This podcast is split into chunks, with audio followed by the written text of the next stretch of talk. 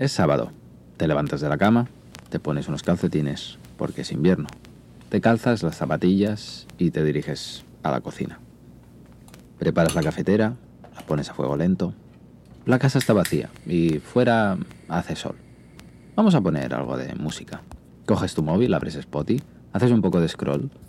Nada te salta a la vista, así que decides reproducir cualquier cosa, aleatoriamente, de tus recomendaciones, claro. Bueno, parece que hemos tenido suerte. Es Superstition, de Stevie Wonder. Ok, conformándote con tu elección.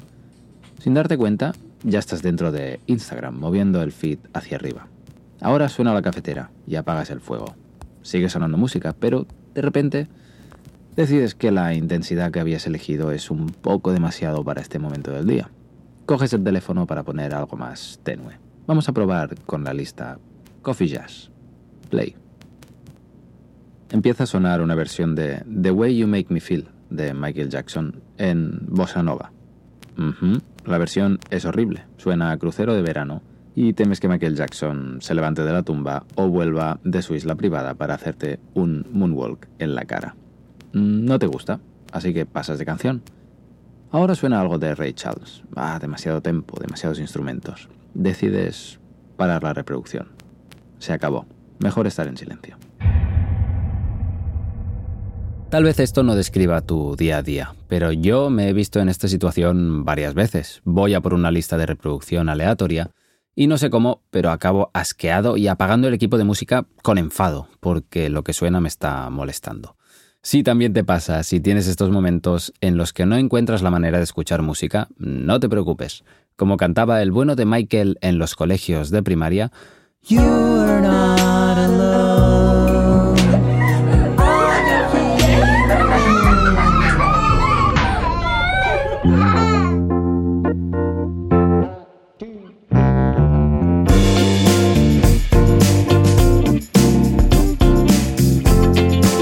Soy Andreu Marqués y esto es La Sobremusa, el podcast que te acerca a la música moderna desde puntos de vista técnicos, reflexivos y morbosos que, inexorablemente, hará que la ames aún más. Pido disculpas por si alguien se ha ofendido con el último comentario acerca de, de mi amigo Michael. Algún día me atreveré a hablar de la separación obra-artista, pero por ahora claramente no estoy capacitado. Este capítulo lo escribo desde la pura impotencia que sentí el día en el que me di cuenta que no sabía escuchar música. Y todavía me doy cuenta de que si me despisto, sigo malgastando la música, entre comillas. Ahora me explico, que ya empiezo con las metáforas. Para darle un toque más trascendental, haremos un pequeño ejercicio de reflexión histórica. Estaremos de acuerdo en que vivimos en unos tiempos maravillosos. Vale, para mucha gente este último par de años ha sido de arrugar y tirar a la basura, pero si hacemos un poco más de zoom hacia afuera, creo que seguramente nos pondremos de acuerdo en que tenemos más abundancia y estabilidad que nunca. Ojo, si aquí ya te he perdido, tengo un libro pendiente de leer en la estantería que se llama Factfulness. Te lo dejo en las notas.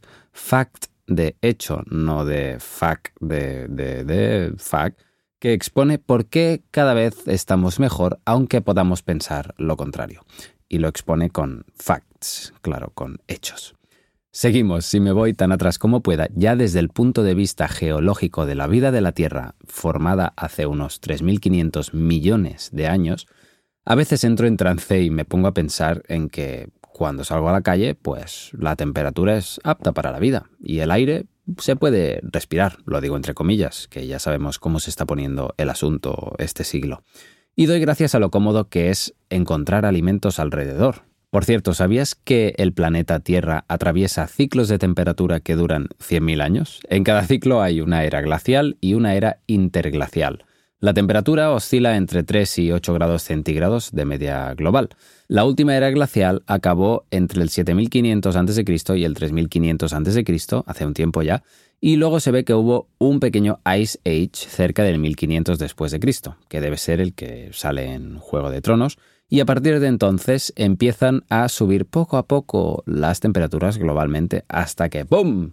A partir del siglo XVIII empezamos con lo heavy a quemarlo todo y hoy en día hemos conseguido las temperaturas más elevadas en 11.300 años. hemos alterado el ciclo natural de la Tierra. Te dejo esto que he leído de Internet de la web de la NASA en las notas. Como humanidad, desde la revolución industrial hemos maximizado la producción de bienes, que conocidas veces hemos dedicado a la mutua destrucción, pero que, en general, ha hecho nuestras vidas más confortables. A cambio de nuestro tiempo como fuerza de trabajo, estamos gozando de mejor salud y más esperanza de vida, más seguridad alimentaria y más estabilidad económica que nuestros antepasados. Sin ponerme más dramático, lo que quería puntualizar es que ahora más que nunca lo tenemos todo a nuestro alcance. Y volviendo al universo del podcast, estaremos de acuerdo en que la industria del entretenimiento ahora es más accesible que nunca. No sé tú, pero yo crecí con las cintas de vídeo VHS y el cassette, casi el vinilo, y vi el auge y la caída del CD y vi el auge y la caída del DVD. Vi muchas cosas y lo último que he visto, creo que como tú, es el streaming. Netflix, HBO, Spotify, Amazon, Apple Music, etc. Y es que este no es el capítulo para analizar la evolución de la tecnología musical. Puede que algún día lo haga, no lo sé, dímelo por Instagram si quieres. Simplemente me gusta recordar que yo compraba un disco con 16 canciones por 15-18 euros y ahora tengo Spotify Premium por el precio de un café al mes con acceso a millones de canciones. A día de hoy, 70 millones concretamente. Y además creo que mi parte de Spotify la paga un colega que vive en Mallorca. Gracias, Mark.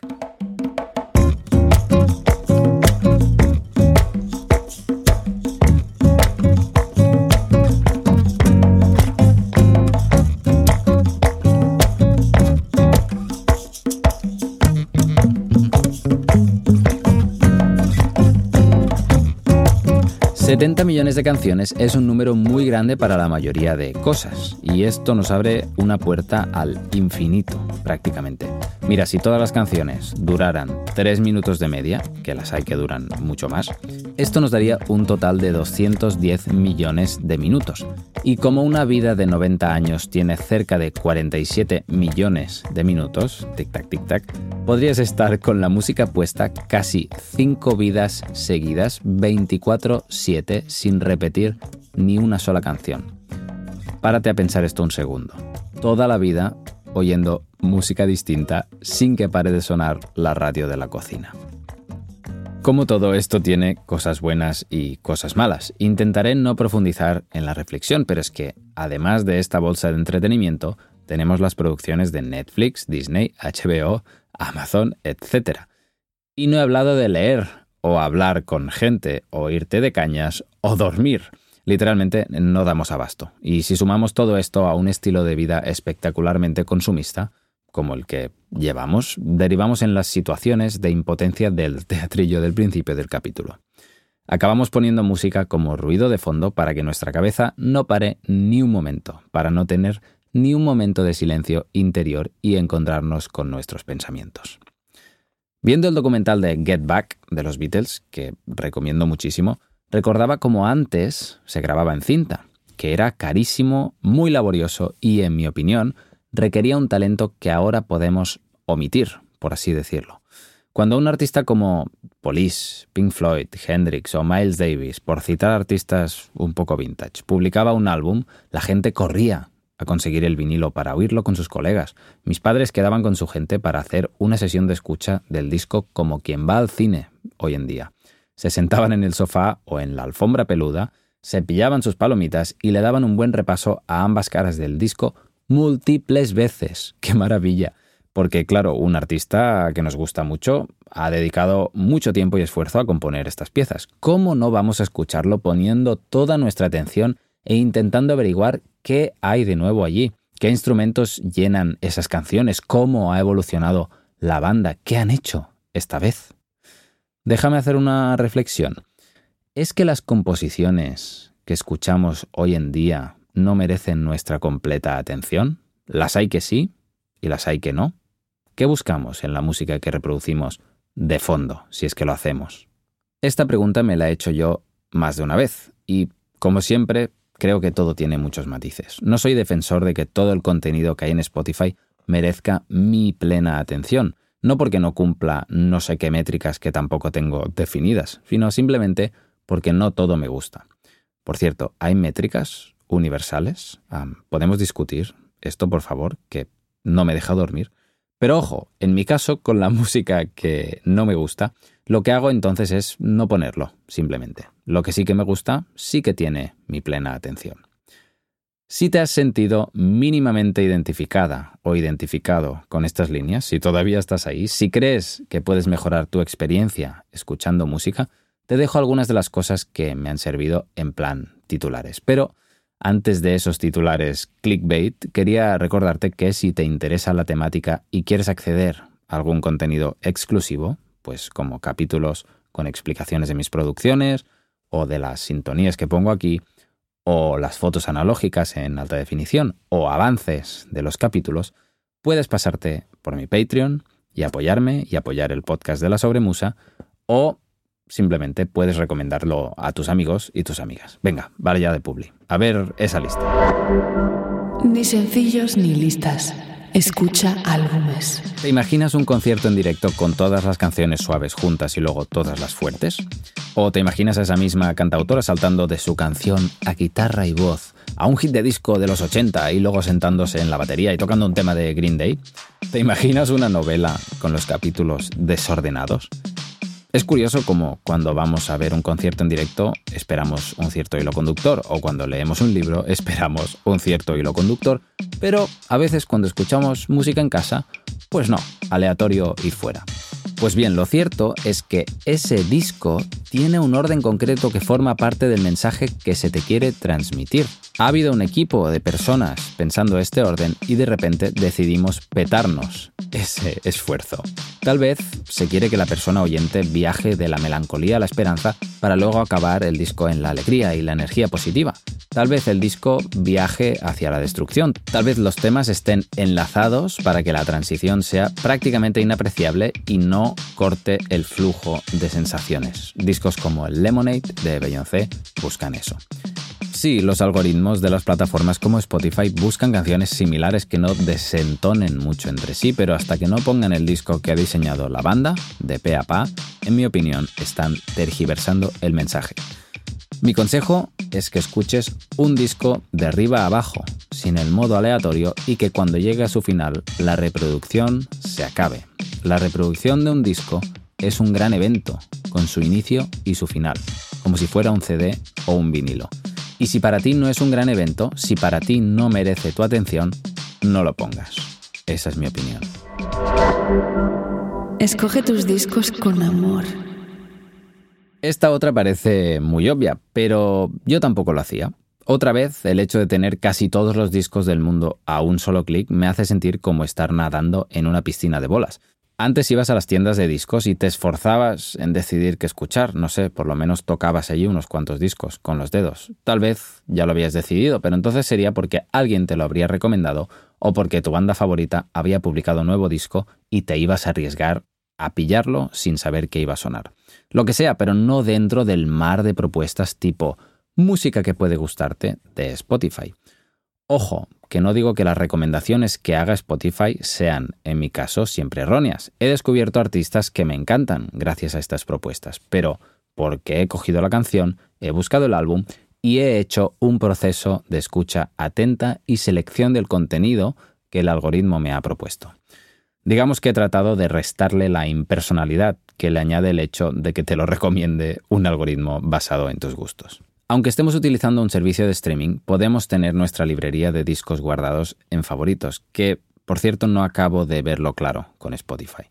Pero para mí no es una cuestión de guardar todos los álbumes, sino de filtrarlos bien. ¿Te has planteado qué acompaña y rodea a ese single que tantas veces has oído? Pues afortunadamente, contenido muy similar del mismo artista y la misma época tocando con los mismos instrumentos, si es que el orgasmo se alarga Dar una oportunidad al resto del disco, que seguro que te cuenta alguna cosa. Cuando la cultura del single no primaba en nuestro día a día, los discos se componían, o eso quiero creer, nunca he sabido componer un disco que cumpla esta función, para trasladarte a una realidad paralela durante un rato, durante el rato que dura el disco. La banda, la cantautora, el instrumentista, quien sea que haya al otro lado, ha sentido algo y ha querido transmitirlo. Probablemente se haya esforzado mucho y su intención es invitarte a su micromundo, el que hay plasmado en ese disco. Cuando coges un tren para viajar, vas a la estación, te tomas tu café, validas el billete, buscas tu vagón, te sientas, lees, sales del tren y estás en la ciudad de destino, ¿no? No apareces en medio del tren como si fueras Neo en la última de Matrix y empiezas a dispararte con gente y luego cruzas una pared y sales en yo que sé qué dónde, ¿verdad? Pues con algunos discos, claro, no todos están construidos igual, sucede lo mismo. Para entrar en este mundo necesitas un despegue y para salir un aterrizaje. Paga por la música. Joder. No hace falta que te dé el rollo sobre los nuevos modelos de negocio basados en el servicio más que en bienes físicos y cómo las empresas están basando su catálogo cada vez más en el contenido digital y de suscripción. Bien, pues la industria musical hace tiempo que ya se ha subido también a este tren y esto puede tener dos problemas. Por un lado, el abaratamiento de la tecnología ha hecho que haya mucho más contenido que antes, como ya te conté en algún capítulo anterior, y esto ha provocado que haya mucha más gente en el juego. No todo el contenido nos resultará igual de interesante, pero hay muchas cosas que sí. Y lo mismo pasa con el reparto de divisas, claro, ahí está el problema. Ahora los beneficios del artisteo, que no es ultra famoso, se reparte entre mucha más gente. Y hay distintos intermediarios de los que hablaremos algún día. Piénsalo así, más invitados en la fiesta es más divertido, pero hay más gente a quien darle un trozo de pastel. Por otro lado, no sé cuál es la biología del cerebro humano que hace que cuanto más paguemos por algo, más valor le demos, y al revés. No sé a ti, pero en mi caso soy así de, básico. Imagínate si en lugar de pagar los 2 o 3 euros mensuales que te cuesta Spotify aquí en España, pagaras por reproducción, aunque fueran 2 céntimos, o un céntimo, no lo sé tendrías otra actitud frente a lo que sale de tus altavoces. Curioso, ¿no? Me pasa lo mismo con las fotos analógicas que utilizo para las portadas de este podcast. Cada una me cuesta más o menos entre el coste del carrete y el escaneado y el revelado un euro. Pues me lo pienso mucho más a la hora de disparar estas fotos, aunque mi cámara digital me costará en su día pues casi mil euros, no lo sé. Hay varias formas de pagarle al colectivo artista, a músicos y músicas en este caso, pero si no quieres romperte la cabeza, simplemente paga en algún lado. Ve a su web y paga, compra el CD, compra su merchandising, paga Spotify Premium, paga Apple Music, compra los discos en Bandcamp, etc. Compra entradas para el directo, ves a verlo o ves a verla o no vayas, lo que quieras. ¿No dicen que la felicidad la da ayudar a las demás personas? Pues ahí vas. Cuida los aspectos técnicos. Sé freak. Si no te preocupan este tipo de cosas, tengo una buena noticia para ti. Cuando lo hagas, tu vida mejorará. Y no me refiero a que de repente te conviertas en una friki de los cables y esas cosas, pero sí que hay detalles que pueden hacer que disfrutes más de la música, que es para lo que estamos aquí. Lo primero que te recomiendo es asegurar que lo que estás reproduciendo sea de la máxima calidad. Si usas Spotify, ve a ajustes y en calidad de reproducción selecciona la máxima calidad conseguirás identificar mejor los instrumentos de los registros graves y no se hará una maraña de cosas en el registro de agudos, con los platos, las voces, los coros, etcétera, etcétera. Puedes hacer el ejercicio y saltar de la calidad máxima a la mínima, estando unos 30 segundos en cada una de ellas con la misma canción y el mismo trozo, claro. Y verás que tienes más oreja de la que creías. Y si no lo oyes, no te preocupes, la oreja se entrena y acabarás disfrutando más. La segunda cosa que te recomiendo es que utilices un sistema de reproducción que dignifique lo que estás reproduciendo. Unos altavoces que suenen bien, vaya. No hace falta gastar mucho dinero para empezar a apreciar todos los instrumentos y cómo estos están distribuidos. Los altavoces son tecnología muy antigua.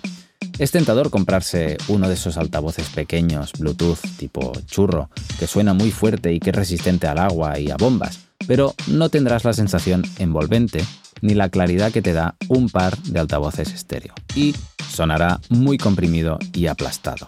Eso no creo que fuera lo que el artista o la artista quería plasmar ahí, gastándose un pastizal en un estudio de grabación profesional. Mi recomendación aquí es que si puedes hacer ruido sin que den escobazos en las tuberías desde los pisos de al lado, te hagas con un par de altavoces en Wallapop y los pongas de modo que con tu cabeza hagan un triángulo equilátero y en el mismo plano. Si no puedes hacer ruidos, hay auriculares increíbles ahí fuera, no muy caros. Con cable o sin cable son lo que te conecta a la música, o sea que, cuidado. El presupuesto mensual, por ejemplo, medio dedicado a restaurantes, bastará de sobras para cubrir unos auriculares pepino. Ojo, nota al pie, no por ser auriculares más caros son más pepino. Cómprate unos auriculares que te aíslen de fuera y que te permitan escuchar todos los instrumentos, no unos AirPods. Ordena tus sentidos. Una cosa que he aprendido hace relativamente poco tiempo es que la música se puede oír estando yo sentado en una silla con los ojos cerrados. No sé si lo has probado alguna vez. Parece que si no tenemos contenido visual delante podemos hacer otras cosas, ¿no? Pues tengo una mala noticia, que es que el cerebro humano es malísimo en la multitarea. Está más que estudiado, te dejo un enlace en las notas, que tardas mucho más de lo que crees a volver al estado de concentración al que estabas cuando cambias de tarea y que no puedes prestar atención a dos cosas a la vez. Si te paras a escuchar música, con el culito posado en un sitio cómodo, cierras los ojos, le das un volumen adecuado a tus nuevos auriculares pepino y te dispones a escuchar sin distracciones, es alucinante la cantidad de detalles que puedes llegar a apreciar en una canción, tanto creativos como técnicos. De verdad, prueba sentarte a escuchar música atentamente, sin hacer nada más y con los ojos cerrados. Cuando estás haciendo otra cosa, la música pasa a segundo plano. Ojo, no es que ahora quiera decir que la música no puede estar nunca en segundo plano. Yo me pongo música mientras limpio, cocino, hago deporte, etc. Pero son momentos en los que, a pesar de estar haciendo otra cosa, estoy atento al disco que suena y me dejo acompañar. Y si tu mente es tan poderosa que cataboliza haciendo una sola tarea, o dicho de otro modo, si tienes problemas de atención y necesitas ir a terapia, como todos y todas lo necesitamos, siéntate en el sillón y ponte a mirar fotos de un libro o del móvil. Instagram no, que ya pide demasiada concentración. Móntate un ritual. Y el último brico consejo del día. Me gusta pensar en escuchar música como si fuera un ritual, dándole la importancia que creo que se merece. Cuando vamos a un restaurante, celebramos un ritual. Cuando vamos al cine a ver una peli, celebramos un ritual. Cuando es Navidad, celebramos varios rituales. ¿Por qué no nos tomamos el hecho de escuchar música como si fuera un ritual? Hazlo como quieras, pero haz que sea especial. Un ritual bonito puede ser poner un disco de vinilo y coger un libro o hacer ganchillo escuchándolo. Otro ritual puede ser no sé, el ritual del lunes por la tarde escuchando un disco entero, con los cascos puestos mientras cocinas todos los tuppers de la semana. Otro ritual puede ser de camino al trabajo o donde sea, caminando un ratito más en vez de ir en metro lleno de gente consultando el Instagram. Otro ritual puede ser ir a disfrutar de un buen concierto, conectando con la música y pagando la entrada. Hay muchas maneras de respetarte en el momento de escuchar música y creo que como más te respetes, más acabarás disfrutando de este precioso acto.